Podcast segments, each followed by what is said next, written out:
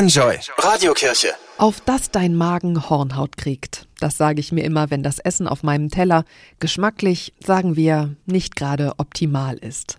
Die Empfehlung, den Magen abzuhärten, stammt aus dem Kinderbuch Der 35. Mai von Erich Kästner. Der Schriftsteller wurde heute vor 125 Jahren geboren.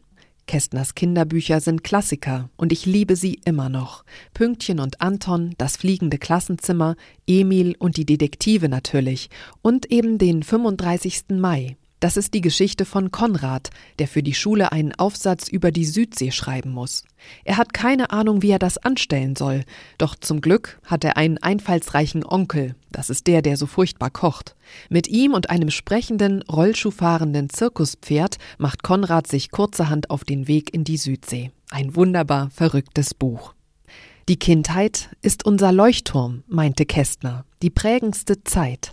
Dazu passt das biblische Wort, wenn ihr nicht werdet wie die Kinder, werdet ihr nicht ins Himmelreich eingehen.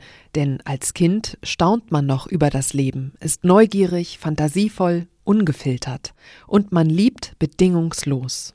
Der Magen kann ruhig Hornhaut kriegen, die Seele hoffentlich nie. Die Radiokirche bei Enjoy. Alle Infos unter radiokirche.de